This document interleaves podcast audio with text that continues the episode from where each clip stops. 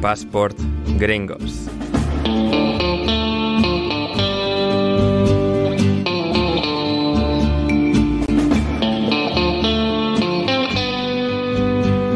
Bienvenidos a Passport Gringos, vuestro podcast favorito sobre deporte y cultura pop estadounidense. Conocéis a Rocky Balboa y a su saga de películas, pero quizás no conozcáis a la inspiración de Rocky. Hoy hablamos sobre uno de los boxeadores de los años 70, uno de los grandes tapados, que no era el luchador más fino ni el más hábil, pero que llegó a pelear con Muhammad Ali y que se quedó a 19 segundos de completar las 15 rondas del combate. El héroe de Bayonne, New Jersey, el verdadero Rocky, se llamaba Chuck Webner. Esto es Passport Gringos y junto a mí, André Iturralde, se encuentra mi excelente compañero y compresentador de este programa, es David Mosquera. ¿Cómo estás, David? Hola, Ander, ¿cómo estás? Estoy en modo boxeo hoy. para los que no, están viendo esto, acabo de hacer. Estamos haciendo los gestitos como de, boxear delante no, de tú estás haciendo gestitos de cómo, de cómo boxear. Yo estoy haciendo el movimiento que corresponde técnicamente perfecto para pelear.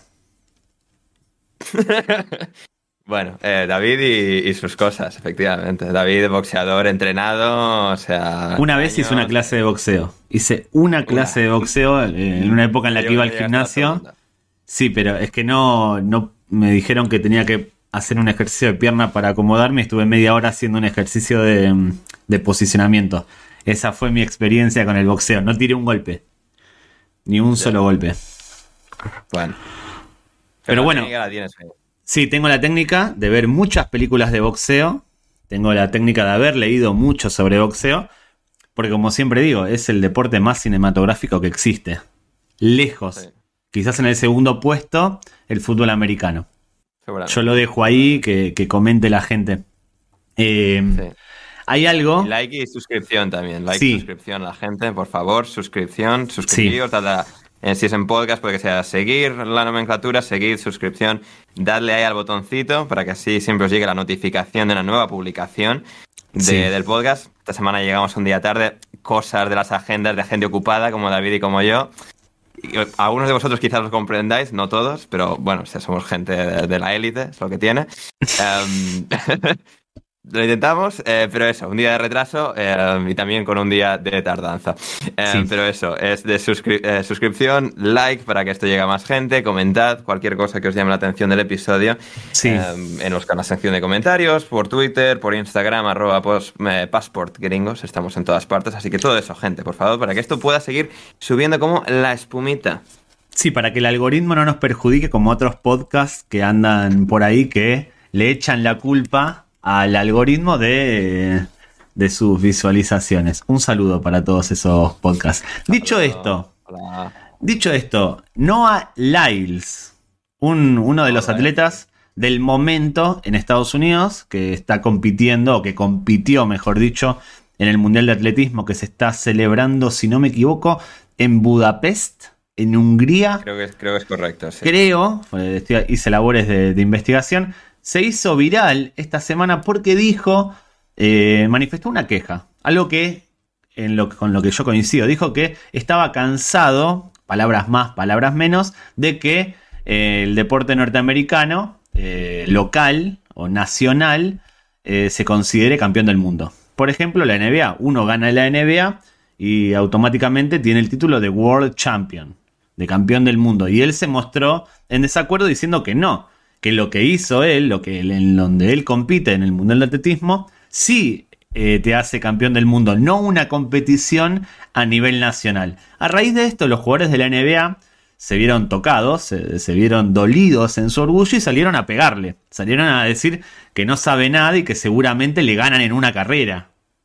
¿No? Dijeron, eh, más o menos. más o menos. Pararon Gordon de los Denver Nuggets.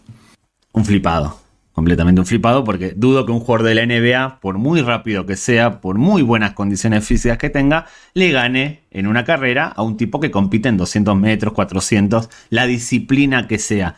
De todas formas, yo estoy de acuerdo con lo que dijo Noah Lyles.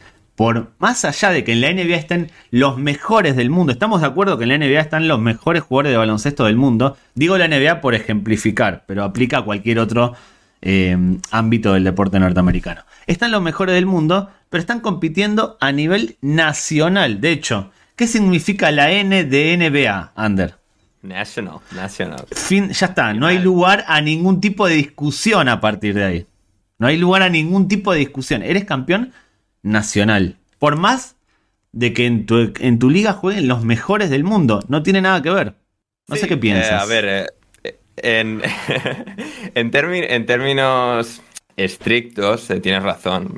porque no deja de ser, o sea, yo no le doy mucha importancia porque en, siendo en términos prácticos justificable porque es la mejor liga, como sucede en la NFL, en la NHL, MLB, por ser las mejores ligas sin discusión del mundo, entiendo que como ejercicio de marketing, pues quieran darle esa pomposidad al título, a, lo que, a la representación de, lo que han ganado. A mí es una cosa que no, que podría molestarme, porque yo soy muy pedante con otras muchas cosas, pero eh, este en particular no por lo que, por lo que digo, porque al final creo que también surge en parte de. No solo que Estados Unidos pues, es un país enorme que existe en su propia esquina del mundo, no es como Europa, que hay mucha más costumbre de estar pues, rodeado de un montón de países y diferentes idiomas. Y claro, al surgir todos estos deportes, en esencia, a ver, la NFL pues, está inspirado en el rugby, se puede decir, el fútbol americano, el béisbol en el cricket, o sea, hay rasgos que se, o sea, raíces que se trazan más allá, pero al ser deportes que se crearon ahí, donde la liga más fuerte siempre ha estado ahí, entiendo que ha sido al final un producto, una consecuencia de siempre tener la mejor liga, pues de, al final, pues venga, somos campeones del mundo porque todos los mejores vienen aquí a, a competir. ¿Que es un poco bravuconada? ¿Que es marketing más que cualquier otra cosa? Sí, pero no sé, o sea, los de la NBA dándose por aludidos también un poquitito de vergüenza. O sea, chavales. O sea, eh, no tenéis nada mejor que hacer en vuestro verano que, sentiros ofendidos por la tontería esta. En realidad no tienen nada mejor que hacer, igual que no tenemos nada mejor que hacer nosotros y que no tiene nada que hacer la gente que está escuchando y o viendo esto. Estamos todos igual, estamos todos en la misma. La de trabajar no nos la sabemos, nadie se sabe la de trabajar. En este mundo actual cada vez se trabaja menos. De todas formas, quiero que en comentarios digan si le dan la razón a Noah Lyles o si le dan la razón a los jugadores de la NBA. Under, para Under, está bien que los jugadores de la NBA se consideren los campeones del mundo. Para mí, no. Para mí, eh, son campeones nacionales. Cuando haya una intercontinental y le ganen a un equipo de otro continente o un mundial de clubs, clubes o lo que sea, ahí está, ahí podrán decir que son los mejores del mundo, porque sin ir más lejos, estamos todos de acuerdo que la Champions League es el trofeo más importante a nivel de clubes del mundo. Pero ganarla no te convierte en el mejor equipo del mundo, sino que te convierte en el mejor equipo de Europa. Para ser campeón del mundo. Champions League es, un buen ejemplo de algo que empezó como una cosa. O sea, ¿por qué? Una cosa, porque esto lo leí, se lo leí a alguien en Twitter, no recuerdo a quién. Lo llamamos Champions League cuando no es la Liga de los Campeones. Es la Liga de los Mejores. Claro, también. hubo una época en la que sí que eran los campeones de los diferentes países y ahora son los cuatro mejores de, las mejores ligas. De todas formas, convengamos que enfrenta a los mejores equipos de Europa. Eh, a los mejores equipos de cada país. en la nomenclatura de las cosas. Me parece bien. Otra señalar, Me parece bien. Me parece bien. De todas formas, el Manchester City, que es actualmente el mejor equipo de Europa, estamos todos de acuerdo con eso. Eh, para ser el mejor equipo del mundo, va a tener que ganarle al equipo que gane la Copa Libertadores, al equipo o al equipo que gane la Conca Champions o al equipo que gane la Champions de África o lo que sea. Si el equipo que gana la Copa Libertadores le gana al Manchester City, ¿será mejor que el Manchester City? Y bueno, en ese partido le ganó, estará certificado como el mejor equipo del mundo. Más allá de que de 100 partidos el Manchester City tenga que ganar 99. Estamos de acuerdo también en eso, ¿no? Los títulos certifican ese tipo de consideraciones. Es importante ganar para certificar el título, como en el boxeo. ¿Quién es el mejor, eh, quién es el mejor boxeador del mundo? El que ostente el título mundial de su categoría. No es seguramente el mejor ejemplo del boxeo porque... No, un golpe te puede hacer campeón. Un golpe te puede hacer campeón. No, no, me refiero en cuanto a tecnicismos, porque hay. O sí, hay 57, hay 57 cinturones. Todos los cinturones que tienen. En una misma categoría hay 57, pero bueno, el que unifica el que unifique todos esos, porque a veces cada tanto un boxeador unifica, varios. Se desunifican y bueno, más y salen pero, con 10 colgados de cada brazo. Pero se entiende, la, la lógica se entiende. En el boxeo, si bien un golpe te puede hacer campeón, un golpe te puede hacer campeón del mundo. O sea, le pegas a alguien en el momento y en el lugar indicado y ganas una pelea sin ser más fuerte o sin ser mejor, estamos de acuerdo. Pero el cinturón te, eh, te da la consideración de mejor. Y hablando de esto, Hubo otra polémica esta semana a nivel, estamos hablando de Estados Unidos, que para eso estamos acá. No vamos a hablar de Rubiales, no vamos a hablar de, todas esas cosas. Eh, de Rubiales se está hablando incluso en programas de, o sea, de deporte en Estados Unidos. Uno de los programas más escuchados durante años de la radio estadounidense, que es The Dan Levitar Show. Eh, o sea, están hablando de Rubiales, o sea, una o sea, ya les he escuchado dos o tres veces hablar de Rubiales. ¿Y qué se dice? Habla de, de fútbol, eh, punto. O sea, la básicamente flipan con, con, esto. O sea, ¿cómo puede ser que este tío, o sea, exista? O sea, están asombrados ante la absurdidad de la figura de Rubiales. Y bueno, también supongo al final de las estructuras que hacen que Rubiales no pueda ser destituido con facilidad por cómo funcionan las federaciones de, fútbol a, nivel mundial. Sí.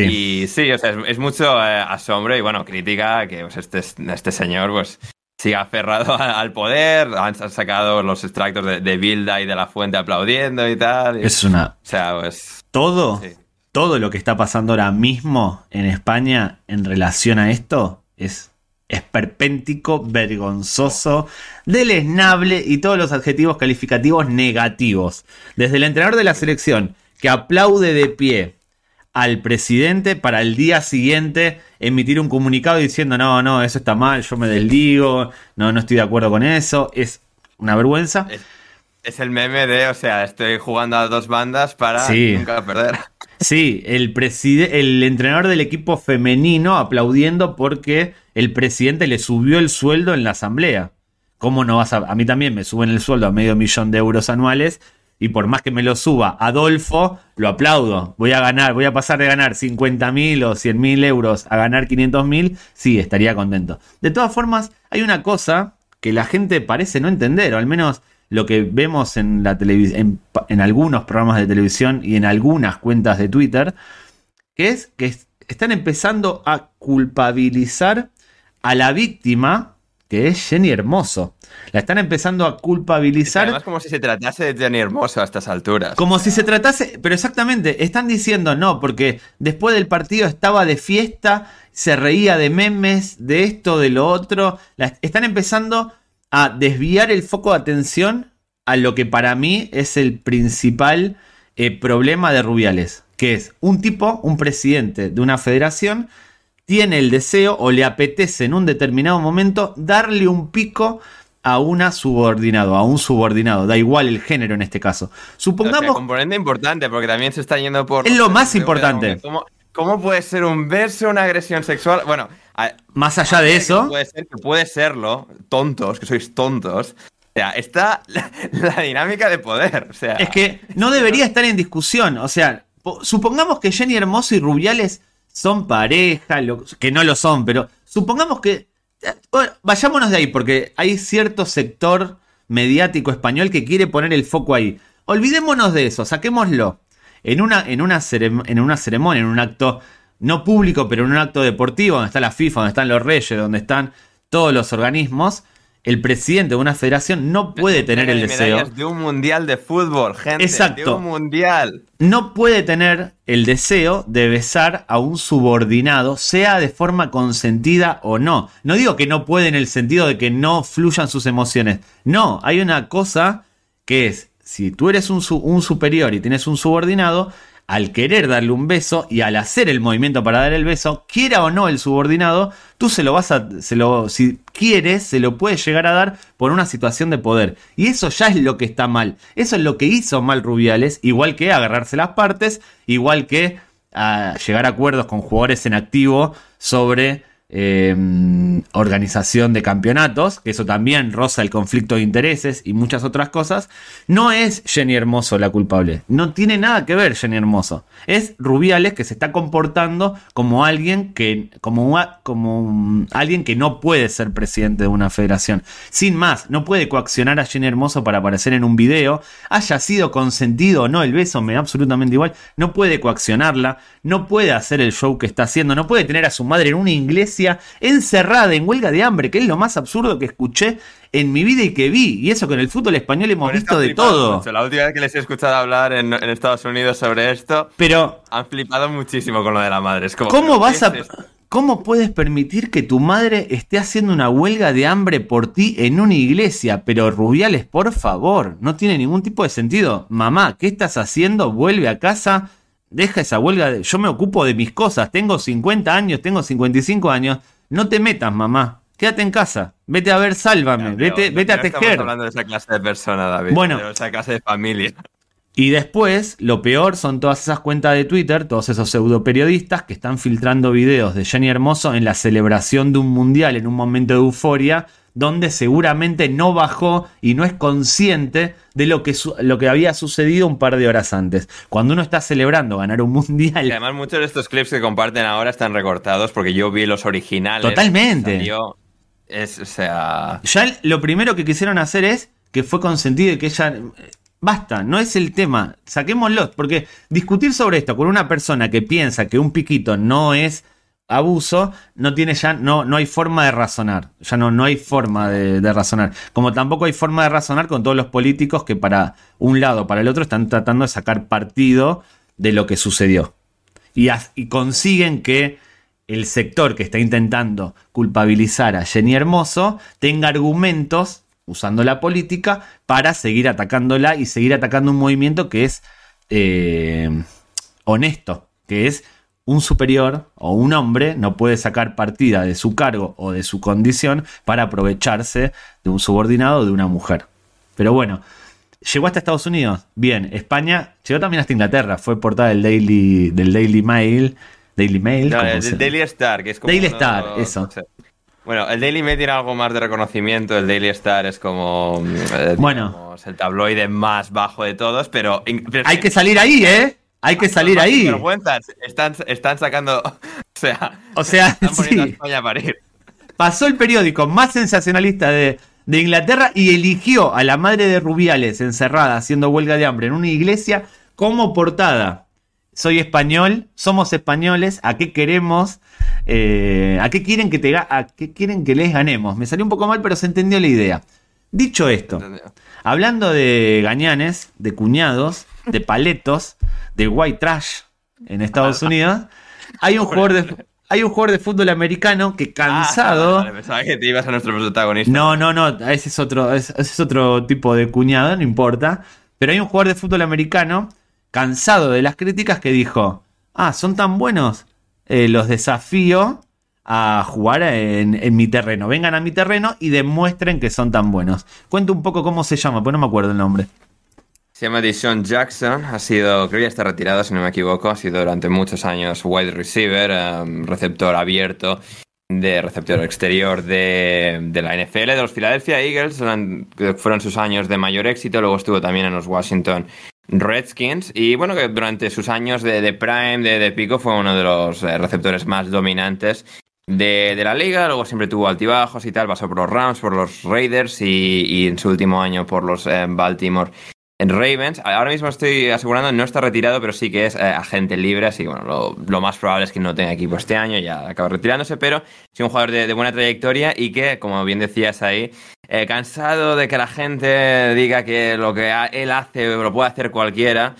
Em, ha abierto un, reto abierto, ha presentado un reto abierto para cualquiera que cree que puede superarle, pues en una serie de pruebas que dictaminan la habilidad de un receptor en la NFL a ver si lo pueden hacer mejor que él. Eh, spoiler, no lo va a hacer ni Cristo mejor que él.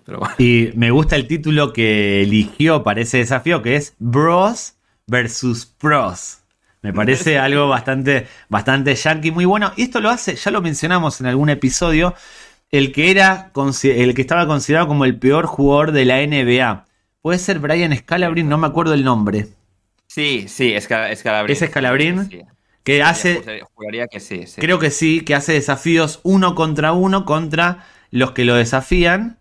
Eh, para demostrar que el peor jugador de la NBA, él, en este, en este caso, es mejor que cualquier tipo que no haya jugado en la NBA y que tiene ganas de hablar en redes, en medios, lo que sea. A favor de este tipo de enfrentamientos y me gustaría en, algún momento que futbolistas de la Liga Española, que futbolistas de la Liga Inglesa, que deportistas conocidos en, en todo el mundo hagan este desafío con los que los critican en redes. ¿Eres mejor que Morata? Demuéstralo.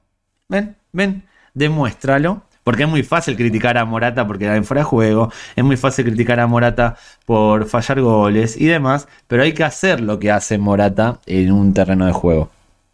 ¿No, Ander? Eh, confirmo que es Escalabrín el de, los retos de la NBA. Claro, Brian Escalabrín, que en Argentina sería Escalabrini Ortiz como la avenida de Capital Federal. Pero bueno, hicimos un breve repaso de la actualidad, lo que me, gusta y si quieren que en la turra eh, contemos varias, varias cosas chiquititas o perlitas de lo que está pasando en el deporte norteamericano. Eh, díganlo, no quiero decir nada de Messi en el Inter de Miami porque va camino al tripit. Pero bueno, eso lo dejamos para otro día. Ander va a tener que reconocer. Eh, claro, eh, está ahora mismo. creo que nueve partidos, once goles. Que claro, en Estados Unidos, por cómo se ordenan las fechas, es gracioso que sea el 11. El, 11, el 9-11. El 911. Exactamente. Te va, va a tirarte a ti como los aviones tiraron a las torres. Porque tú, hombre de poca fe. una metáfora más. No confiabas. No confiabas en Leo Messi, no le sobrevalorabas al nivel de la, de la MLS y el Inter de Miami, el Inter Miami está demostrando que aspira al tripit. Ya no existe más el triplete, ahora se dice tripit. Vamos a instaurar esa palabra para referirnos al equipo que gana las tres competiciones que se juegan en un país. De hecho, la MLS debe ser el único deporte. Estoy tirando que tiene varias competiciones en una, en una temporada. Claro, sí, porque. O tantas. Sí, sí, sí, o sea, todas las demás, NHL, NBA, NFL, MLB, MLB, tienen solo es decir, porque la MLS técnicamente no tiene ningún otro torneo. Es decir, lo que pasa es que existe la Federación de Fútbol desde mucho antes, que ya tenía la Copa, lo que es la Copa del Rey en España, en el resto de países del mundo en fútbol. Existe la Copa, que es, o sea, tiene casi un siglo de, o sea, en cuanto a longevidad. Pero claro, todos los demás no tienen una federación que monte competiciones externas a la liga. Luego está la Leagues Cup, que es una es un No la necesitan. organización. No la necesitan. de Liga MX y la MLS, pero sí, Claro, no, la NBA no necesita una federación porque son los mejores del mundo. ¿Para qué organizarse si solo eh, juegan ellos? ¿Para qué organizarse? No vale la pena, ya está la NBA para eso. Bueno, hablemos, hablemos para qué poco yankee estoy hoy, ¿no? Qué, poco yankee, qué poco defensor de, lo norteamericano. De, tus raíces, de, tus orígenes. Parezco, hoy soy como Alfredo Duro, hoy me siento muy español. Sí. Dicho esto, nuestro hablemos de, hablemos de boxeo, volvamos a, boxeo. Em, hablemos de nuestro protagonista, el tipo que inspiró la, mejor saga de boxeo en sí, que llevada a cine de todos los tiempos. No hay una saga de boxeo mejor que Rocky. Debe ser la única, de hecho. Ahora que pienso, debe ser la única. Saga. saga. Ya, que no es solo una película, que haya al menos dos. No sé, habría que mirar. Algo, tiene que haber que haya habido al menos. Comentarios, comentarios. Si hay alguna otra saga. no, vale. nosotros, asistirnos. No vale invicto. Porque eso creo que es en la cárcel y no es. Creo que no es estrictamente boxeo. Que no, mencionen, mencionen. Pero bueno, Chuck, Chuck, Chuck Webner. Chuck, Chuck. Chuck, Webner, nacido como tú, David, en Nueva York, nacido en Nueva York. Em, es, eh, bueno, pues la persona que, inspiró a Rocky. Luego, eh, el Don Sylvester. Es relativo. Eh, ahora vamos a discutir si le inspiró o no.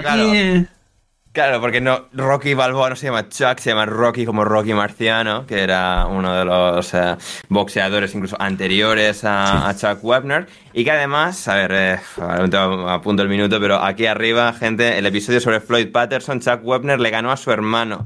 Hicimos un episodio sobre el boxeador eh, Floyd Patterson, pues Webner le ganó un combate a, su hermano. Y es, bueno, pues uno, uno de esos grandes boxeadores, no, no fue el mejor en ningún momento de su carrera, pero estuvo en, el top 10 y eso incluso le llevó a pelear contra Mohamed Ali, es el combate contra Mohamed Ali, al que llegaremos y un poco más desgranando su historia, que eh, se dice que inspiró a, Sylvester Stallone a escribir eh, Rocky, ya que, pues bueno, es un poco la recreación en Rocky Balboa contra Apollo Creed, y en este caso, pues eh, Mohamed Ali eh, fue el que se enfrentó a Chuck Webner porque Chuck Webner era pues uno de los entre comillas mejores, estaba en el top 10, había peleado con Sonny Liston, eh, fue el último rival de Sonny Liston, peleó también con, George Foreman y se dice que bueno, el Don King, el, um, promotor, el agente de, de Mohamed Ali quería hacer como un combate negro, un negro contra un blanco y Chuck Webner era el único pues medio decente que había que era blanco. Y pues eh, con Chuck Webner tiraron. Y bueno, cuando todo el mundo pensaba que Ali, o sea, le destruiría en muy poco tiempo, Chuck Webner consiguió, contra todo pronóstico, llegar hasta casi la duración total del combate, quedándose a tan solo 19 segundos del final, cuando el árbitro dictaminó que había sido pues, no, noqueo técnico Em, la, victoria de, Mohamed Ali. Y bueno, una historia muy, muy curiosa de una persona con sus demonios, con sus problemas, pero que pues, eh, inspiró a, todo lo que. a esa gran saga que David decía, que es Rocky, que, inspiró luego subsiguientemente a todo el mundo. Sí, en aquel combate con Mohamed Ali, que iba a ser contra George Foreman en un principio, lo que pasa es que Ali le gana a Foreman y Ali respeta ese combate que estaba pactado. Eh, Chuck llega a tirar a Mohamed Ali, lo que eh, tirar a Mohamed Ali es como... Eh, Solo la tercera vez que alguien había tirado a Mohamed Ali en toda su carrera. El otro había sido. Otro había sido Ringo Bonavena. No sé si antes o después del combate con Webner. Ahí me agarraste. Creo que antes. El argentino. Creo que antes, sí. Ring, Oscar Ringo Bonavena, un histórico. Creo, no sé si lo mencionamos en alguna ocasión. En la rueda, de, en, la, en la conferencia pre-combate eh, entre Bonavena y Ali. Ali le tiró un par de golpes eh, en el aire en la cara a Bonavena. Y Bonavena en, el, en ese pesaje, con las manos atrás, ni se inmutó. Hablaba, le decía a Mohamed, todo, todo, todo, como habla, habla, Mohamed, habla, habla, habla. Y de la nada, Ringo Bonavena le amaga con tirar un golpe y Ali se va para atrás cubriéndose y Bonavena, mirándolo a Ali, lo señala y se ríe. dice, ah, como que caíste en el combate eh, lo llega a tirar, no sé si una o, más veces, y a punto está de ganar lo que hubiera sido histórico para, para Bonavena y para el deporte argentino. De todas formas, esto no es un programa sobre Bonavena. Quería dejarlo asentado para que eh, la gente vea que un argentino del barrio de Parque Patricios llegó a competir y casi ganarle a Mohamed Ali. Chuck Webner llegó a tirarlo. Lo llegó a tirar. efectivamente, en el noveno round de los 15. Sí, eh, cuentan que cuando lo tira se da vuelta, eh, mira al, entrenador y le dice, vámonos, somos millonarios. Y le dice, no, no, pará, date vuelta que se está levantando. Que la cosa no, no, no, termina, pará. Eh, era, era, Chuck era un boxeador top 10, como mencionaba Ander, pero nada del otro mundo, era un boxeador mediocre, que no no tenía condiciones como para ser campeón del mundo, no, tenía ese plus que te habilita a ser campeón del mundo. Y si te habilita es porque luchaste en un, determinado momento contra uno como tú y no contra uno de los grandes.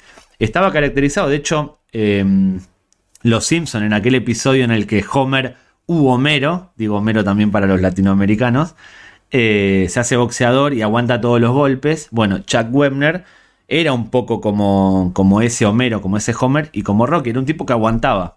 Le podías pegar, pegar, pegar, que el tipo si se caía se levantaba y si no se aguantaba todos y cada uno de los golpes que recibiera como su principal virtud. Y para esa pelea con Ali, de ahí viene un poco la copia con Rocky. A, este punto tengo que preguntar, Ander, ¿viste Rocky, no?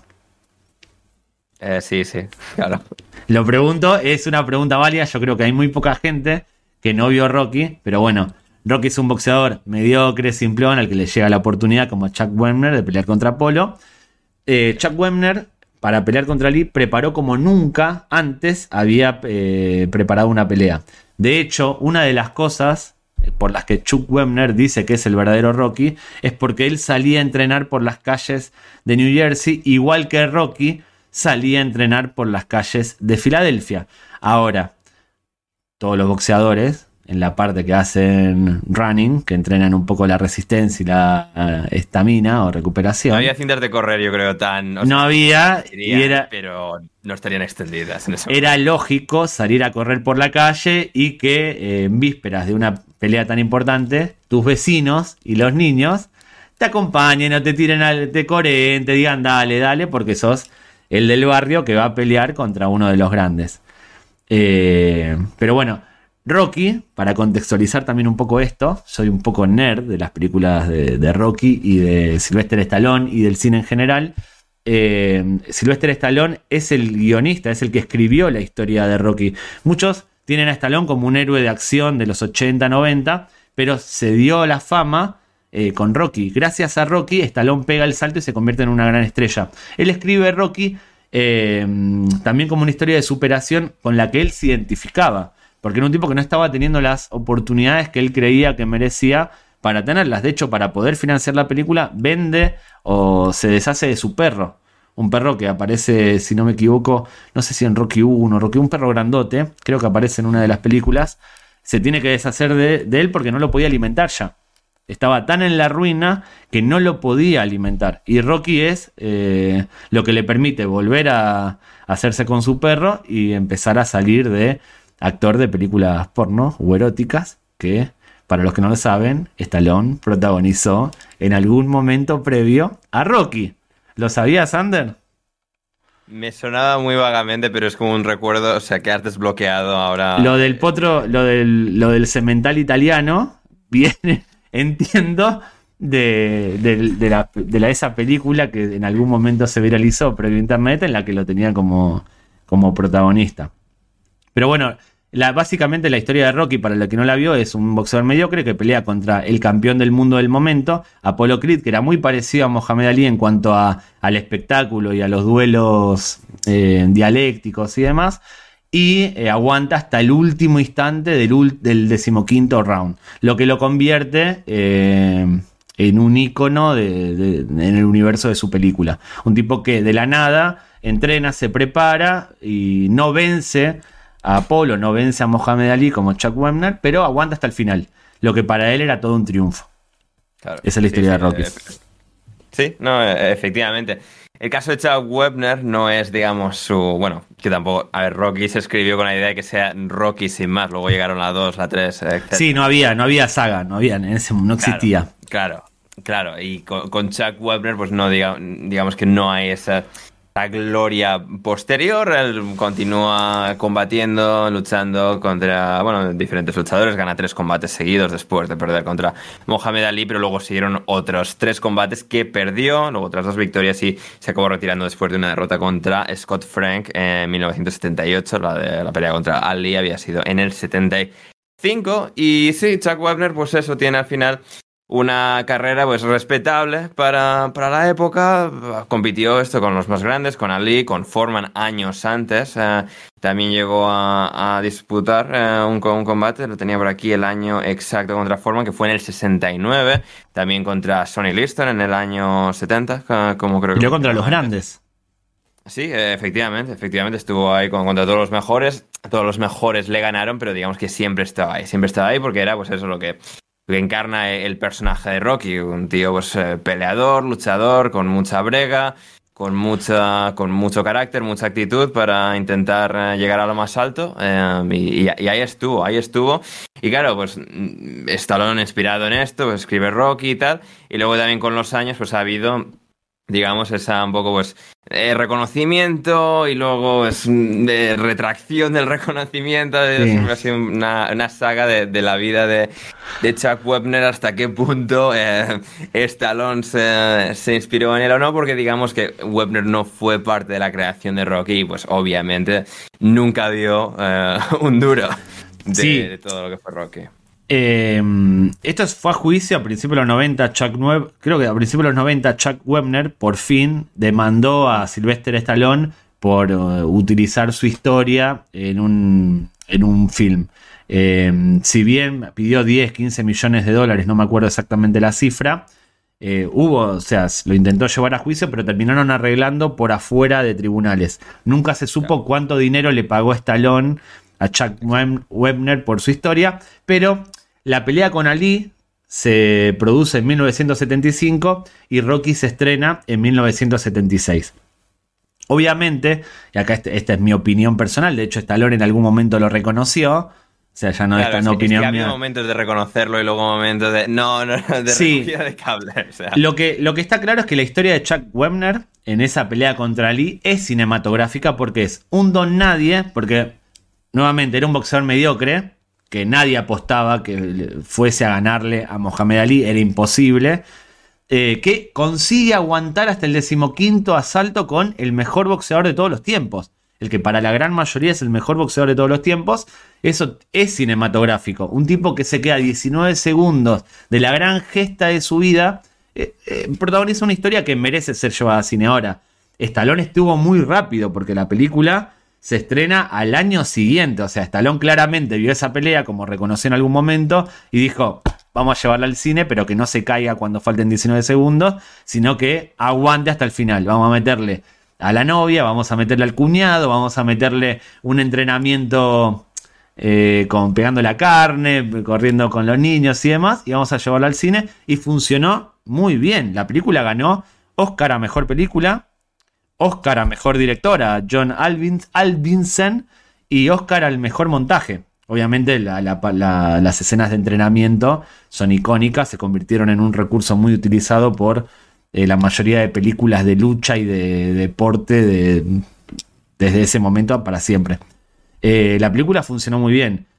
Y Webner, su vida no, no, no sigue después un paralelismo con Rocky, porque evidentemente la vida no es como el cine. Lo lógico es que Chuck Webner, igual que Rocky, en la siguiente pelea perdiesen y volviesen a su estado original. Ya la gracia de pelear contra el mejor la puedes hacer una sola vez. Lo que pasa es que Stallone, Stallone, al ver el funcionamiento de su película, dijo, acá hay algo, vamos a convertir en Rocky en multicampeón de boxeo, vamos a hacerle ganar a Mohamed Ali, a Apollo Creek, vamos a hacerlo pelear con MA, Mr. T, vamos a hacerlo pelear contra un ruso, vamos a hacerlo pelear contra un subpupilo, vamos a hacerlo volver a pelear con 80 años, vamos a... La vida, eh, la vida no funciona así. Un tipo que hasta los 36 años como Webner no había conseguido nada en el boxeo, no lo va a conseguir a los 37, a los 38, a los 40, como lo consiguió Rocky. Hmm. Algo parecido eh, en los últimos años de Webner como profesional, que bueno, sigue entre nosotros al día, día de hoy, en 2023 sigue, sigue en, esta dimensión que, compartimos. Em, eh, sigue trazando una comparación en la pomposidad de, de, Rocky. En el 76, dos años de retirarse oficialmente, Webner tuvo un combate, entre muchas comillas, contra André el Gigante, André the Giant, de la WWE, como idea de eh, Vince McMahon. En, eh, bueno, Vince McMahon, Vince McMahon. ¿En qué año? Senior Junior, porque era el 76. ¿En el 76 tuvo, tuvo el combate? Yo sé que peleó contra André, pero ¿en qué año? ¿En el 76? 76, sí. Acá yo te voy a decir algo, porque acá es donde se nota que no viste el resto de películas de Rocky. O no te acuerdas. A ver, he, visto la rusa. claro, pero no viste Rocky 3. Porque en Rocky 3, que es una película del ochenta y pico, Rocky pelea contra. Exactamente, ahí Chuck Werner tenía, tenía un coso de. Che, yo peleé contra eh, André el Gigante y Rocky está peleando contra eh, Hulk Hogan y encima los dos terminan siendo arrojados del cuadrilátero. Mmm Mm, ahí hay un poco más. No lo usó como, no lo usó como argucia. No lo usó como argucia legal. Ya. Sí, podría, podría haberlo hecho el, bueno de, de, Chuck, que bueno, pues ahí aprovechando el tirón del wrestling en aquella época, que todavía era pre, pre WrestleMania y pre boom absoluto de la WWE, que claro, ahí no sé, claro, se decía que la idea de Vince McMahon puede que fuese Vince McMahon Senior, en este caso el padre de, Vince. Y la manzana no cae. La manzana no cae lejos del árbol. O sea, misma forma de pensar, me imagino. Mismo. Un poquito, un poquito. Poquito. Eh, y estaban ahí, pues sí, con André el Gigante y Chuck Weber tiene esa, exhibición, pelea contra, contra André el Gigante para, digamos, pues ganar, ganar pasta, que pues muy legítimo. También pelea contra un oso. También lo hacen pelear como contra un oso. Algo muy yankee por lo que veo. creo que eso es varios años después ya se ha retirado y como por caridad y ya sea en un plan un evento de, eh, para la beneficencia.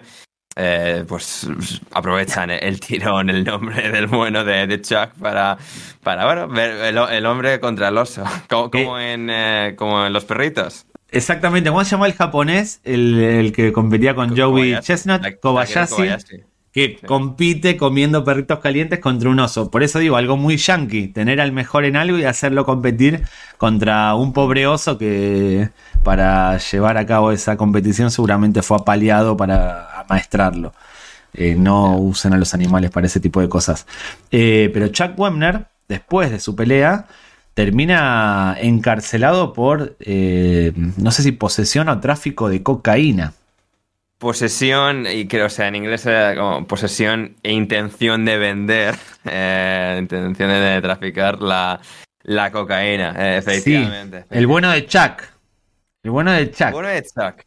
Sí, eh, un personaje, por un lado, pues esto, con, con, su, con su atractivo, con, con su carisma, pero también, pues, complicado y también, pues, brutalmente simple en, en, algunos, en algunos aspectos, que bueno, sí, al final acabaron llevando pues por la mala vida, o sea, siendo pues mujeriego, ignorando a, su mujer, a su hija. A la Talia Shire, a Adrián, al Adrián de Rocky, él no, no la no la respetaba como, como nuestro, no, no la respetaba, como el cemental italiano. De, Chuck. Em, y, claro, eh, pues Chuck, eh, pues eso, siguió pues bebiendo, consumiendo cocaína que él, pues bueno, o sea, se dice que, claro, pues después de. No ganó a, a Mohamed Ali, pero cuando volvió a New Jersey el día siguiente, le recibieron como, como a un héroe. O sea, con Lo merecía. Chuck, te queremos. Y, digamos, ese, ese subidón de alguien que era pues impulsivo y que pues no reflexionaba mucho las cosas en general pues eh, al final pues, se, cuenta que, que eso que al fin, que hay un poco presa de, su propio hype, eh, como Don Luis Rubiales, de alguna manera. Lo estaba pensando. Y, pues eso, se le fue un poco la cabeza hasta acabar pues siendo, o sea, detenido también de manera muy tonta y muy ridícula y tal. O sea, no era, digamos, muy fino eh, tampoco en, el, tráfico de, drogas. Y acabó pasando eh, dos, 26 meses, dos años y pico en presión. Em, hasta que volvió a salir y bueno, recondujo su vida, se, casó, creo que era con la, la, bartender, la chica del bar al que iba en, en New Jersey. Y bueno, hasta hoy. Bueno, en, cuando eh, él es detenido y su condena la cumple en la prisión estatal de Newark.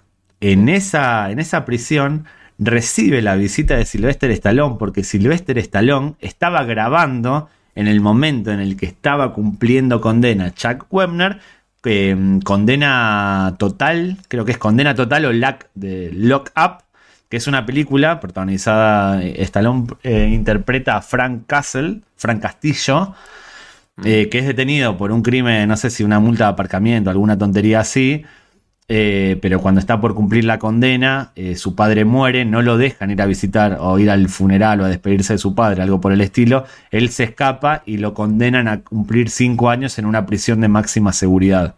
En esa prisión donde se filmaron escenas estaba Chuck Webner que recibe la visita de Stallone.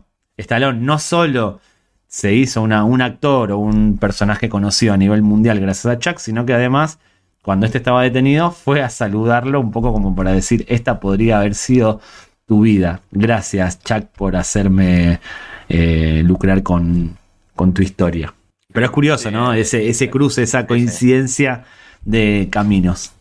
Sí, exacto, exacto, porque también hay, una película como tal eh, dedicada a, Chuck Webber del año 2016 que se llama Chuck, y que he visto esta tarde. De, reconocer, es una cosa basada en una historia basada en hechos reales, supongo, quiero pensar, también he intentado contrastar, no me ha dado tiempo a contrastar todos los datos y por eso no voy a citar la película. Está bien, eres periodista, e-, eres periodista, es normal que no termines de chequear en 2023 datos. Eso es lo que hace todo el, todo el periodismo, todos los periodistas. Exacto, exacto. Pero, o sea, doy ese disclaimer a la gente y claro, pues no voy a soltar aquí datos de la película. Oh, mira, pasó esto. O sea, un poco eh, lo que he podido constatar y lo que no, más o menos un poco por separado, pero en la película sí que juegan con que O sea, conoce a Rocky antes, a Sylvester Stallone antes de ir a prisión y tiene cierto. una Sí, una prueba para salir en Rocky 2 en un pequeño papel que, que, bueno, o sea, se planta delante de los bueno, directores, productores y tal para hacer una prueba de actoral que nunca había hecho nada ni parecido.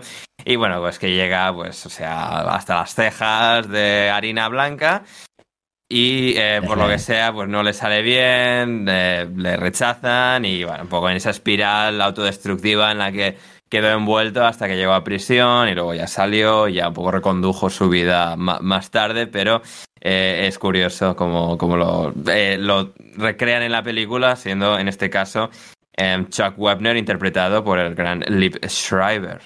Sí, leí, es, lo que cuentan es cierto. Eh, Stallone, a modo de, no, no, de compensación, pero sí como reconocimiento, le iba a dar un papel como ayudante de su entrenador como mm. llamándole incluso al personaje como Chuck Webner, pero aparece como Johnny Manciel, como Johnny Football, cuando va a hacer las pruebas con para jugar en la NFL, bueno, aparece de la misma manera y estropea su oportunidad de lucrar un poco con su imagen, ¿por qué no? En un mundo como el del cine, en el que si eres conocido no te exigen mucho. No tenía que hacer una actuación al nivel de Marlon Brando, Al Pacino, Robert De Niro. Con contar su línea, sus líneas, le hubiese alcanzado a Chuck Wemner para aparecer en la película. Por encima, Rocky 2 estaba dirigida por Stallone.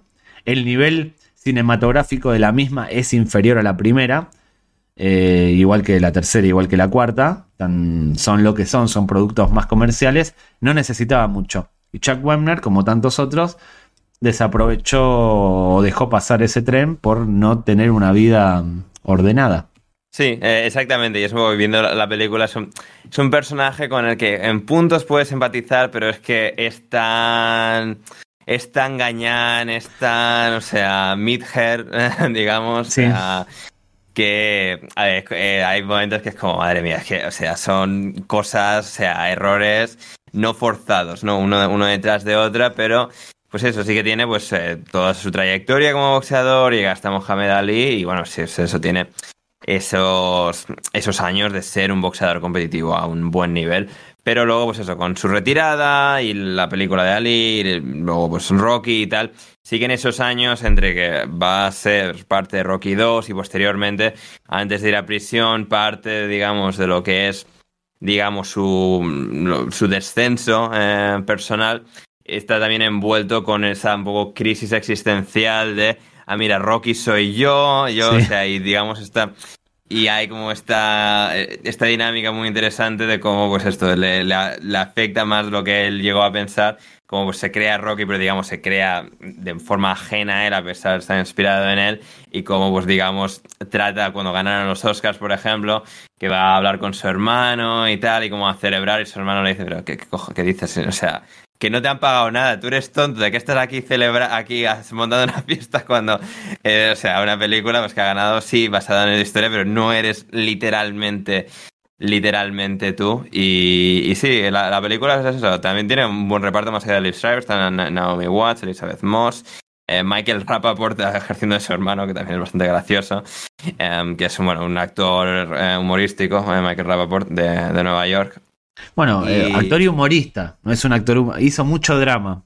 Gran actor. Sí, es verdad, es, cierto, es cierto, es cierto. Ha hecho comedias, ha hecho drama como, como este también, luego sí, eh, monologuista también ha sido en, eh, en parte. Y, ahora demócrata, ahora demócrata con mucha, mucha participación en redes sociales.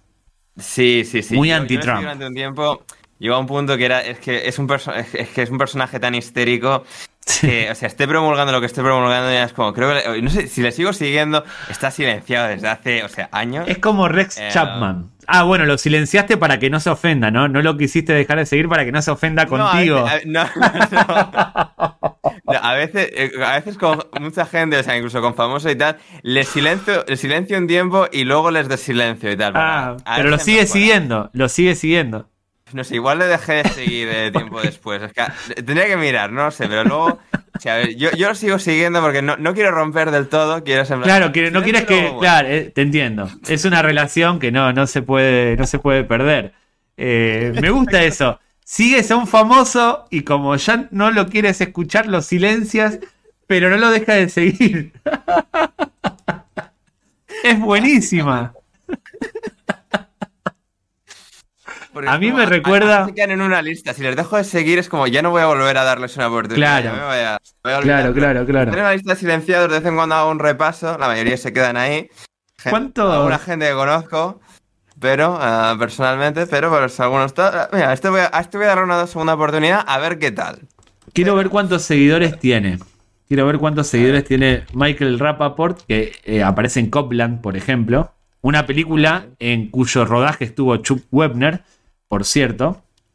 Es verdad, es verdad. lo linké bien, ¿eh? Ahí lo linké bien. Sí, sí, no, espectacular, espectacular. Sí, sí, eso no. O sea, lo había mirado eso, pero no. Tiene, tiene 690 mil seguidores. O sea que si tú lo hubieses dejado de seguir, seguramente Michael Rapaport, ponle que tenía 500 mil cuando dejaste de seguir, él hubiese dicho: eh, eh, me falta Under. No está Under, no puede ser. Básicamente hiciste eso. Me gusta Under. Yo no silencio cuentas. Yo bloqueo o dejo de seguir. No silencio cuentas. Ah, ah, mira, yo todo lo contrario. O sea, yo casi no bloqueo a casi nadie, yo silencio. Yo silencio. A ver, y, silenciar, o sea, cuando dije, cuando Twitter hace poco se dijo que iban a quitar la herramienta de bloquear, dije, menos mal que no quiten la de silenciar porque habría problemas, ¿eh? Yo hay, o sea, relaciones eh, estéticamente personales o personales de cara a la galería que preservo en virtud de poder silenciar a esa gente. O sea. No, yo estoy esperando que quiten la opción. No podría soportar tener que ver sus tweets. O sea. Yo estoy esperando que saquen la opción de bloquear para ir a decirle a Chilaver, volví. Volví, cabrón. volví. Porque me tiene bloqueado, José Luis Félix Chilaver, me tiene bloqueado. bloqueado mucha gente más allá de em, Albert, este. Em, ¿Cómo es? Eh, Alberto Ortega. Alberto Ortega. Alberto Ortega, que a mí me bloqueó después de que. Eh, porque cuando el Real Madrid, en aquella Champions que ganó remontando todos los partidos, lo criticó Ancelotti en octavo de final, lo criticó como diciendo Ancelotti no tiene idea, que esto, que lo otro, bla, bla. Cuando ganó, eh, obviamente fui a recordárselo parafraseándolo y se ve que no, no le gustó. Le gustaba más mi cuenta. Yo creo que. Seguro que, esa, seguro que esa crítica se la había plagiado a alguien, ¿eh? No, no, no. Yo creo que. Depende por una crítica que haces a una crítica que él simplemente habrá copiado. Sí, un para. Porque para él Ancelotti no, no servía como entrenador y ganaban los jugadores cuando ganaban, cuando perdíamos. Bueno, lo típico. Pues es un tipo que saca sus ideas de Miguel Quintana y demás, los copia y los mete. Mi cuenta le debía gustar mucho más cuando me robaba contenido. Porque no, no fue una, ni dos, ni tres veces la que me eh, robó contenido y yo se lo hice saber. Pero ahí no me bloqueó, me bloqueó solo cuando eh, expuse su, mm, su, crítica a Ancelotti parafraseándolo.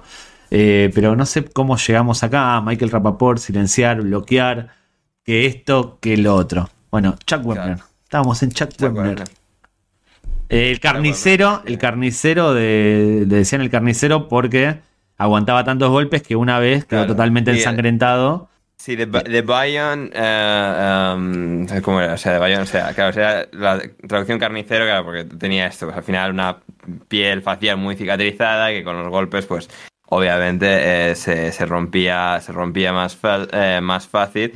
Eh, sí, The, Bayern Bleeder, o sea, el sangrador. Eso, el sangrador. Es una mejor, traducción, pero el sangrador de, eh, de Bayonne, eh, New Jersey, que es el nacido en Nueva York, pero con, a los pocos meses de edad, creo que su familia, que era de ascendencia eh, polaca, inglesa y, y, alemana, creo que era polaca seguro, y o sea que se trasladan al otro lado del río, a New Jersey, y, y ahí es donde pues forja eh, su leyenda, su nombre y, todo lo que pues, le ha llevado a, la fama y, a ser eh, quien es. Quien es. Tú, tú mencionabas antes su personalidad eh, de Gañán, que no termina, uno no terminaba de empatizar con él. yo creo que su personalidad se parecía más a la de Polly, el cuñado de Rocky, que a la del propio Rocky. Rocky era un gañán, Rocky era un cuñado en la 1, el, Rocky original era un tipo simplón, era un tipo que eh, no, no, no tenía mucha, mucha cabeza, era un tontorrón, lo que pasa que era un tontorrón honrado, honesto, que se encuentra ante la oportunidad de su vida y la aprovecha. Es como que él. Eh, por eso Rocky, uno puede empatizar con Rocky, puede decir quiero que gane Rocky, porque el Rocky no se iba de putas después, o sea. Por poner, no tiene. Ponle, no, eso eh, no tiene, vamos a decir que no tiene nada de malo, sino que uno termina empatizando. La construcción del personaje de Rocky, obviamente, es más mm. cinematográfica. Stallone lo hizo lo más mm. cursi que pudo para que uno empatice.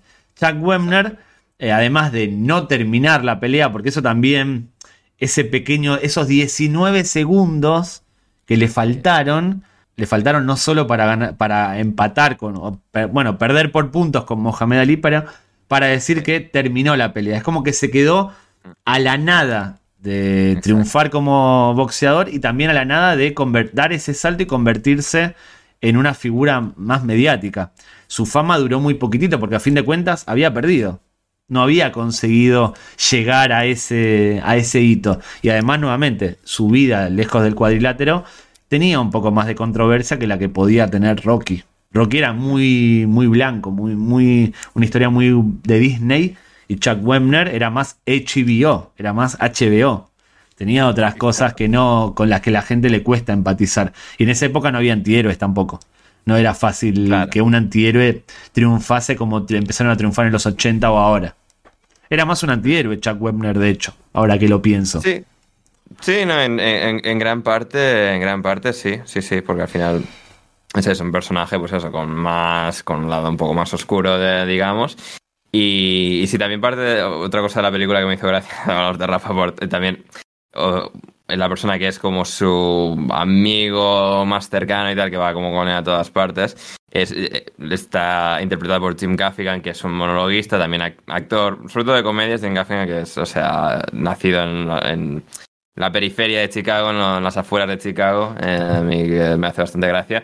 Pero eh, sí, es que es eso. Al final, Chuck, pues eso, tiene luego pues, la película hecha por, por Liv Schreiber, que, ¿qué es eso? Pues tiene trazas de, Rocky, obviamente, porque pues es, cuentan un poco la, la, historia de llegar al combate con Mohamed Ali y tal, pero que cuentan pues toda la cara B, toda la parte oscura, digamos, posterior a lo que es eh, su combate con Ali y cómo pues eh, sufre para pues mantener una vida eh, mm. sana y, decente que en este caso pues la acaba llevando a, prisión y, luego ese reencuentro con, con Stallone también en, en, prisión que es algo también pues muy, muy cinematográfico aunque se ocurriese así en la, en la vida real.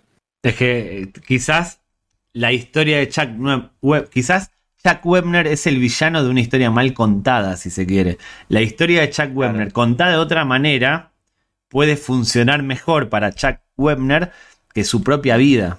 Está contada una pasó de una forma en la que cada vez que tenía la oportunidad de hacer algo, fracasaba. Ahora tiene una licorería, o sea, hasta donde, hasta donde pude leer, tiene una licorería, está alejado de las primeras planas y solo aparece como, o solo es conocido como el tipo que inspiró la película de Rocky.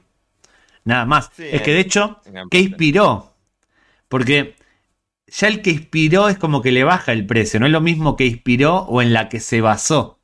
que inspiró eh, es como que mm, le baja. Claro, a ver, a ver, supongo que también a nivel legal, pues ahí está, no es como no está basado en esto, está inspirado, pero si está basado Rocky, pero no lo pone en la película. Rocky no empieza con inspirada en hechos reales. Rocky no empieza así. Claro, incluso además de eso, pero si dices basado y tal, pues puedes, digamos, dar pie a más eh, problemas. a, nivel popular, a nivel popular, cuando uno habla de Chuck Webner, busquen en Google los desafíos, va a poner inspiró. Y te digo un bloguero, un canal de nosotros, un canal de YouTube o lo que sea, van a decir que inspiró. En otras, en con otras, con otros protagonistas se dice en la que se basó. Es como que. Sí, pero claro, pero claro, porque es algo que no está, digamos, relacionado, creo que en parte. O sea, muchas de las historias que se basaron es como con el consentimiento, con tal o con. No, pero no, no se lo reconoce, no se lo reconoce. a, nivel popular no se lo reconoce. Sí, sí, sí, claro, por eso. Y que quizás también, pues esto como Stallone, pues en parte dijo que sí, pero luego que no, pues no ha quedado tan presente. Y es que Rocky también, la saga, ha llegado a tal magnitud propia, como sí, claro. propia historia, que es como pues una cosa en sí misma que existe más allá de... O sea, Apollo Creed no es como, ah, es que es Mohamed Ali, es como, es, su propio universo de lo enorme que llegó a ser. Hagamos, hagamos algo. Yo te voy a tirar ítems. A ver. Y, vamos a, y tú me vas a decir, y también la gente en comentarios, si es copia o no. A ver. O sea, los checks como para ver qué cosas se, eh, en, qué cosas se copió Stallone y en qué cosas no. Empezamos. Procedencia de Rocky, procedencia de Chuck Webner. Rocky viene de Filadelfia, Chuck Webner de Jersey. Ahí no hay. No hay similitud. Filadelfia, bueno, junto a Nueva York, es la ciudad más cercana a New Jersey que. Bueno, pero podría haber dicho. de Filadelfia son New Jersey. Pero podría haber puesto a Rocky en Chicago, en Los Ángeles, en, otra, en otro estado. y lo puso en Filadelfia. Lo puso en Filadelfia, por cierto.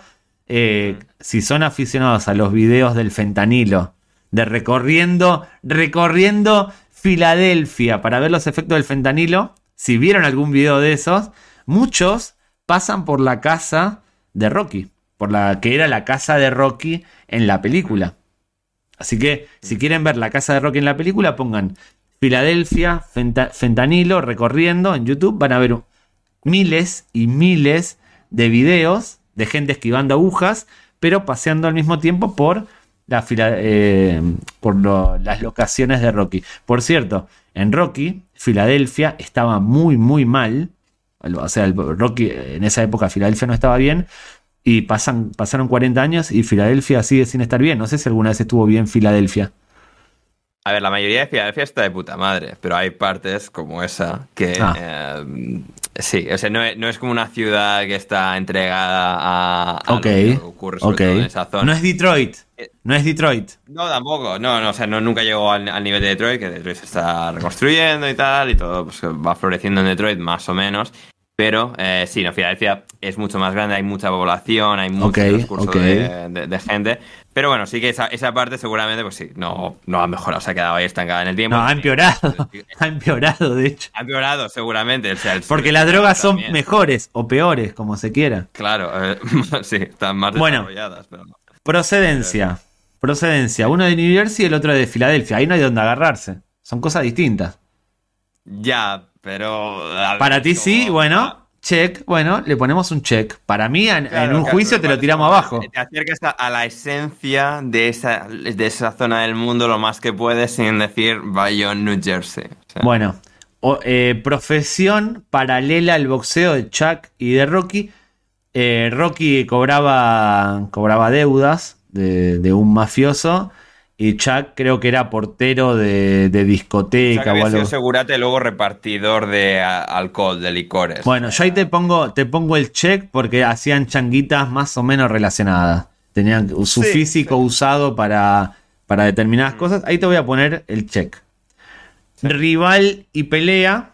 Vamos a poner claramente el check, creo que es lo más evidente. Apolo Creed lo podemos comparar con Mohamed Ali, aunque era eh, quizás Apolo un poco más estridente que ya es mucho. Sí, ahí puedes decir, o sea, Rocky se, presupone que tiene mucha carrera. No, no, me, carrera mediocre de peleas eh, ante 100 personas, o sea, tenía ranking, pero era un boxeador del montón mediocre. Ya había peleado con Sonny Liston y George Foreman, o sea, ya por muy mediocre que fuese en la más alta esfera, era mejor que muchísimos otros. No, no, no. Pero me refiero que hay, hay, una hay una similitud en todo lo que tiene que ver con el combate y con el boxeo. Creo que es donde está lo más fuerte. O sea, boxeadores normalitos que pelean contra el mejor. Lo de Rocky es mucho más alguien casi amateur, o sea, que sí que estaba rankeado y tal, pero que no había, no había tenido peleas contra Sonny Liston y Entonces espera, entonces espera.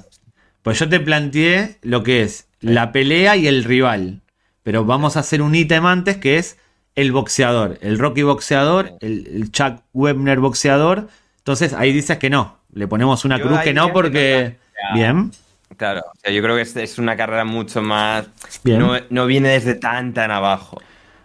claro, hay potencia estalón, le, le, baja el precio a Rocky para que sea más espectacular el resultado final, pero está bien.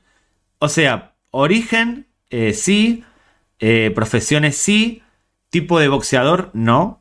Está claro. pelea. bien. Pelea y rival, claramente sí. No importa el resultado, no importa que se haya tirado.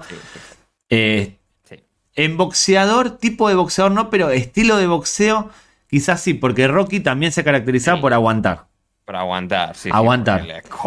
es que de hecho. Hacen una hostia después de otra y que ahí resista. La escena del párpado de, que no ve que le tienen que cortar el párpado, eso le pasa a Chuck Webner en la pelea contra Mohamed Ali, que no ve nada, el árbitro le pregunta cuántos dedos ves y él responde tres, le da la respuesta correcta al árbitro porque el entrenador le, lo pellizca tres veces para que él pueda seguir peleando. O sea, la pelea es lo que más se parece y obviamente en lo que estaba inspirado Rocky. No hay discusión, yo creo que eso cualquier, en cualquier juicio te lo dan. Lo que pasa que nuevamente no deja de ser la típica historia de David contra Goliat que sucede en la vida real, porque es David contra Goliat, el mejor contra un desconocido que eh, triunfa. Después, eh, post pelea, claramente caminos distintos, muy distintos. Rocky se convierte en el mejor boxeador de su época, de su generación, y Chuck Webner eh, se apaga. Hace cinco peleas, pierde. Acaba la cárcel por repartir dos onzas de cocaína. O sea, desde, que, desde el campanazo final, desde el ring, ring, ring de que termina la pelea, Chuck Webner y Rocky no se parecen en nada. No hay este paralelismo posible. Se parece que son dos tipos, son dos hombres. Nada más. Exactamente. Em, sí, sí, sí. No, no, no hay vuelta. Ah, igual acá, un día vamos a hacer un especial de la saga de Rocky. Tenemos que hacerlo. No hay nada más yankee que eso. A ver, era, era, creo que era tu primerísima idea de una lista que hicimos de ideas antes de empezar a hacer Pas por Gringos. O sea, una lista de, venga, vamos a sacar 20 temas, a ver si tenemos 20 y tal. Y fuimos apuntando y creo que de las primeras cosas era Rocky. O sea, la vida. Y, y ahora, y ahora para. Esto, estamos, este es el episodio 28. O sea, hace 28 semanas. Hace 28 semanas nos juntamos una vez o dos, con, bueno, contando 29, porque una semana nos saltamos para hacer un directo. Es verdad, bueno, 29, hace 29 semanas estamos en esto. Si, no estás, si nos escuchas hace 29 semanas y no estás suscrito, ah, te deseamos lo mismo que, que le pasó a Chuck Webner. No, mentira, mentira, mentira. Eh, como, bueno, como que engañéis a vuestra mujer y vais a prisión, no. Pues claro, no trafiquéis cocaína. Pero por lo demás, pero suscríbanse, pongan like, pongan comentarios. Nos pueden decir hace cuánto que nos escuchan. Me hace ilusión saber hace cuánto que nos escuchan. Si llegaron hasta acá, hace cuánto que nos ven, hace cuánto que nos conocen. Y si quieren poner cómo nos conocieron, eh, a mí me gustaría saberlo. Bueno. Eh, vamos... que, nos ha, conocido por paquetes, les, guardamos con especial cariño. ¿eh?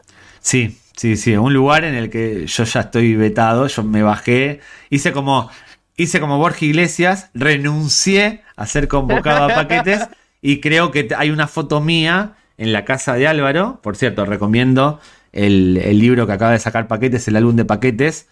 Eh, vayan a. El, álbum de paquetes es una cosa, el podcast paquetes es otra. Recomiendo encarecidamente que consuman el álbum de paquetes.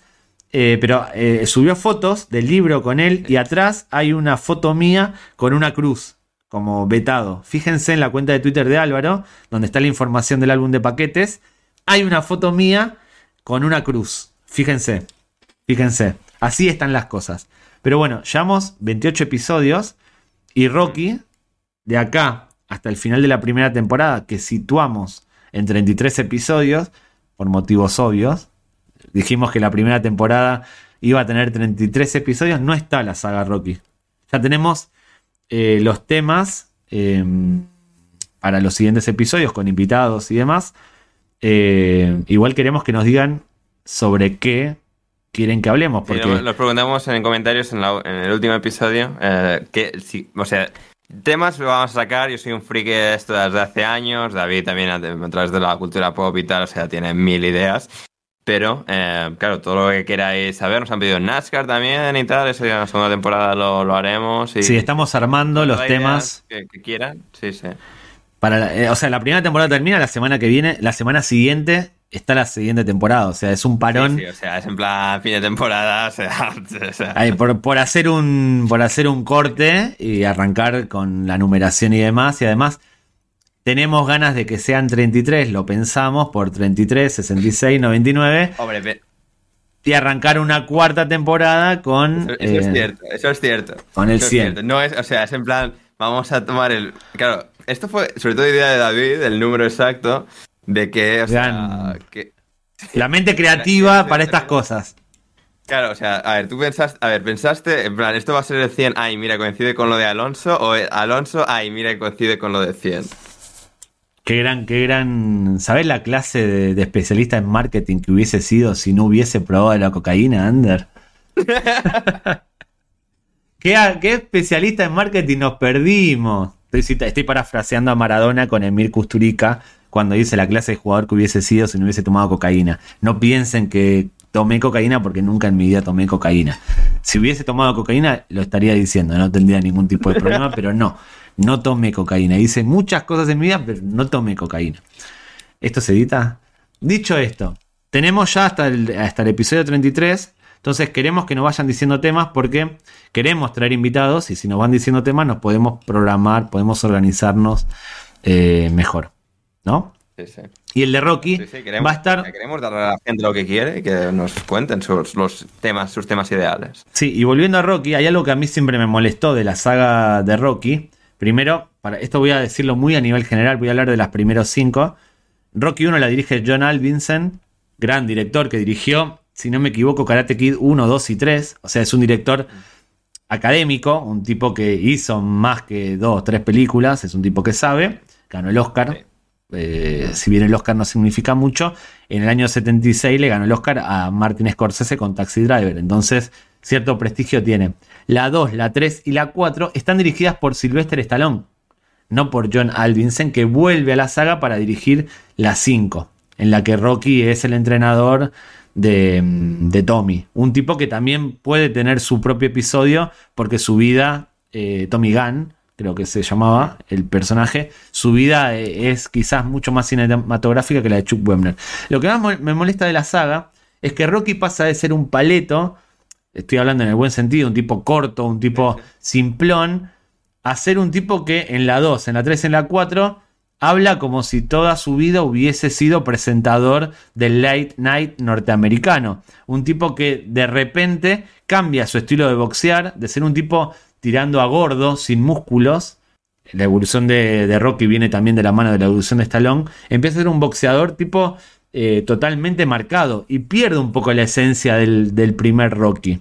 El primer Rocky era más natural, era más, más puro y después se convierte ya en un producto en, Claro, pero en parte, o sea, si vas a ser el mejor boxeador es como no, más realista, ¿no? Con 35 años no cambias tu estado físico. O sea, Rocky es un treintañero.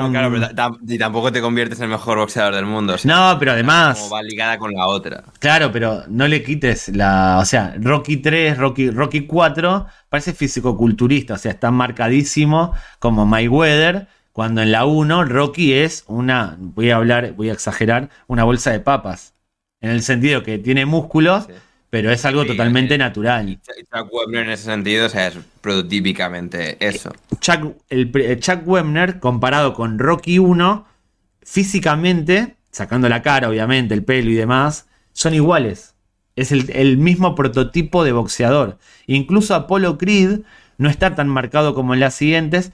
Se puede comparar con Mohamed Ali. Después ya Rocky se convierte en otra cosa y pierde esa esencia natural o realista que tenía. Porque la 1 es una película realista, de hecho pasó. Pero la 1 es una película, gana el Oscar y está tan bien considerada a nivel crítica porque es una película realista. Es la historia de un don nadie que eh, se enfrenta al mejor en lo suyo. Después las otras son otra cosa. Quería decirlo únicamente para. que es lo que más me molesta a mí de Rocky. no encaja el personaje. No, es como que se rompe. Es como Fast and, Fast and Furious, que cambia el universo de repente. Bueno, es lo mismo. No me cambies al protagonista. No, lleguemos, o sea, a ver, somos deporte y cultura pop. A ver, pues vamos a ceñirnos más a la cultura pop. Vamos a hacer episodios sobre. No, no, no. Sí, hay que traer un piloto. ¿A quién podríamos traer? Porque eso, tú y yo no. Hay que traer un especialista en algo de carreras. No, no lo sé, no lo sé. Para que nos diga que no, que no, se, puede, no se puede saltar con un Ferrari de una, de a un físico. A otra en Dubai. Para esto, en directo, hay que traer a un físico. ¿Acaso Jordi Wild no traía físicos para hablar de política española? Bueno, traigamos un físico para hablar de, de Fast and Furious. Jordi Wild va a traer un físico y un astrónomo seguramente para hablar de lo de Rubiales.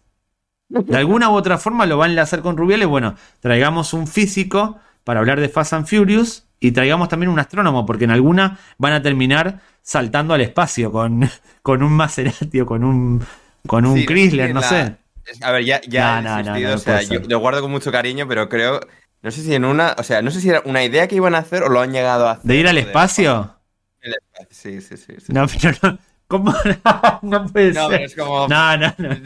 No sé si lo han llegado a hacer, pero la idea era esa. Y es que, claro, ahora nos están con la décima, que ahora van a tener tres partes. Claro. yo ya desistí después de la octava. Ah, o sea, tardaste un poco. Cariño, la, la, primera, segunda, tercera, cuarta, quinta, y bueno, luego la séptima tiene su cosa por el fallecimiento de Paul Walker y tal, pero. Um, claro, es. Voy, a, voy a pensar. Voy a pensar como productor de Fast and Furious. Para hacer la décima, que no, no vi. Tenemos dos opciones, muchachos. la décima que creo que son, o sea, octava, décima que es décima en tres partes, juraría. Para esas tres partes, soy productor, llego a la, a la, reunión donde hay 50 productores, cada uno que va a poner dinero y demás, está también el director. Digo, tengo dos opciones. Dos opciones. O mandamos a Vin Diesel al espacio, o los hacemos viajar en el tiempo a enfrentarse con dinosaurios eh, con sus coches. Elijan, muchachos. Hicimos un focus group y eso funciona. Yo creo que son las dos opciones que manejan. No vi la 10, no sé ni de qué va, pero creo que, creo que una de esas dos cosas va a pasar. Es de lo mismo. O sea, es como, a ver, ya.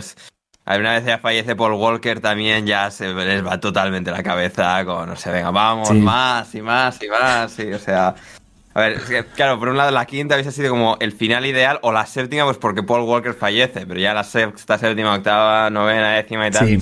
Y es como, bueno, pues funciona, la gente sigue yendo al cine a verla, pues venga, vamos a hacer. Pero el otro día vi una, una foto, creo que fue ayer, una foto de Vin Diesel con pelo. Es una imagen muy extraña. En el... no me... No, en eh. la película no, o sea, una foto suya de hace años. Puede ser en una de sus primeras películas. ¿Sabías que Vin Diesel sale en Salvar al Soldado, en Rescatar al Soldado, al soldado Ryan? Y hay en alguna que tiene, que tiene pelo, lo que pasa que no sé si es natural o peluca. Claro, no, no, no sé si es natural o peluca. hombre, por edad podría ser hacía mucho No, no, pero es un pelo, es un pelo raro y entonces eso. igual pelo de calvo que está intentando salvarlo y queda extraño porque ya está muriendo en sí mismo. y ah, yo tengo una. Vi el otro día en el cine Megalodon 2. No le. Ah, Jason Statham, que también aparece. Que luego hay un spin-off de Fast and Furious. con, la roca, con la roca. Pero le iba a decir por el pelo. Si se fijan, esta es una teoría que tengo. Si se fijan, Jason Statham tiene el mismo pelo desde hace 20 años. Y cuando digo pelo, es un tipo que tiene un pelo similar al de Zidane 2005-2006. ¿Qué quiere decir? Con coronilla.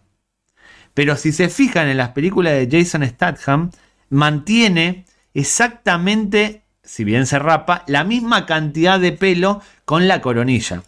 Y yo, sin tener ningún conocimiento sobre cuerpo humano, genética y demás, estoy seguro de que alguien que tiene coronilla, con el paso de los años, eh, va viendo cómo se le agranda esa coronilla. Le pasó a Zidane, le pasó a Bochini y le pasó a muchos otros. Mi teoría. A ver la, la, marca del césped, digamos. Exactamente, va creciendo, va, se va, se va incrementando. Y Jason Statham siempre tiene la misma coronilla. David, ¿te fijas en eso? Sí, me fijo en eso y en otro tipo de cosas también. Mi teoría. Pantalla grande al cine para poder fijarse bien en los detalles. Mi teoría es que, o si no es maquillaje, el tipo se pone pelo para mantener la coronilla porque es una marca registrada. Porque si se rapa la cabeza completamente, que es lo que hace eh, Vin Diesel, que es lo que hace La Roca, en la mayoría de sus películas La Roca, porque queda mejor totalmente afeitado que con una coronilla, obviamente. Yo creo que Jason Statham lo utiliza como una marca registrada. Y que no es natural el pelo que luce, todo el pelo que luce en sus películas. Ay, por cierto, aparece un dinosaurio en Megalodon 2. Apenas empieza la película. los productores. y, y, llega un dinosaurio también ahora. sí, los, los productores son los mismos que Fast and Furious. Así que no descartemos que viajen en el, eh, viajen en el tiempo a correr carreras con velociraptors y ese tipo de, cosas. Y dicho esto, hasta acá, ¿no? Creo que ya nos fuimos un poquito de tema, pobre Chuck Webner. Sí, a ver, eh, sí, a ver, quizás, a ver, puede que también porque no tengamos un expertise enorme en la carrera de Chuck. No, es que eh, tampoco hay mucho. Hemos ido a lo básico y es eso si la gente quiere saber, claro, no le pregunto si está incluido en, en el libro, pero recomendamos mucho el libro de Carlos Pérez Zamora si queréis saber más de boxeo y de grandes boxeadores de la época. en, ese, caso, aquí abajo. O sea, Pero el video de Floyd Patterson, donde hablamos también del libro, va a estar arriba y en la descripción. Con, Carlos. Y yo todavía no leí el libro, porque obviamente estoy en Argentina, todavía no fui a España. Pero estoy seguro de que está la pelea de Chuck Webner contra Mohamed Ali. Carlos, si estás escuchando esto, si no metiste eso, me decepcionas. No puede ser que no hayas incluido la pelea entre Chuck Webner y Mohamed Ali. enorme, o sea, tiene que estar ahí. Son eh, siempre, lo recomendamos en todo caso, Carlos, que es un gran experto del boxeo. Y amigo ya. y amigo. Por supuesto, amigazo del alma, eh, Carlos. Y, nada, eso creo que sí, nos ha quedado esto. Piso de tal, que bueno, nos hemos ido mucho por los cerros de Úbeda, pero también la, gente lo, disfruta, hemos llegado a... No, cerros de Úbeda no. ¿Cuál es el equivalente en Estados Unidos? Tírame la frase, pero con un equivalente en Estados Unidos. No me digas cerros de Úbeda, esto no es eh, pasaportes españoles, esto no es banderitas, esto no es banderita española. Cerros de Úbeda, no. Yankee, por favor. Cerros de Iowa. Ah, en inglés, ¿cómo sería en inglés? Claro, es que cerro. Es que, un, equivalente.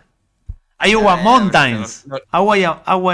Iowa Mountains. Es, que lo pienso en mi cabeza como, o sea, pues los, campos de maíz de Iowa, pero, o sea, caer un poco por. O sea, que el cerro sería así, las montañas, sí, es como, pues, como montañas, colinas. Tira, tira, tira. Nos podemos ir por las rocosas de Colorado. Ahí está. Los cerros de Úbeda son las rocosas del Colorado. Eh, tenemos que empezar a utilizar expresiones de, nuestro país, Ander. No son buenos tiempos para ser español.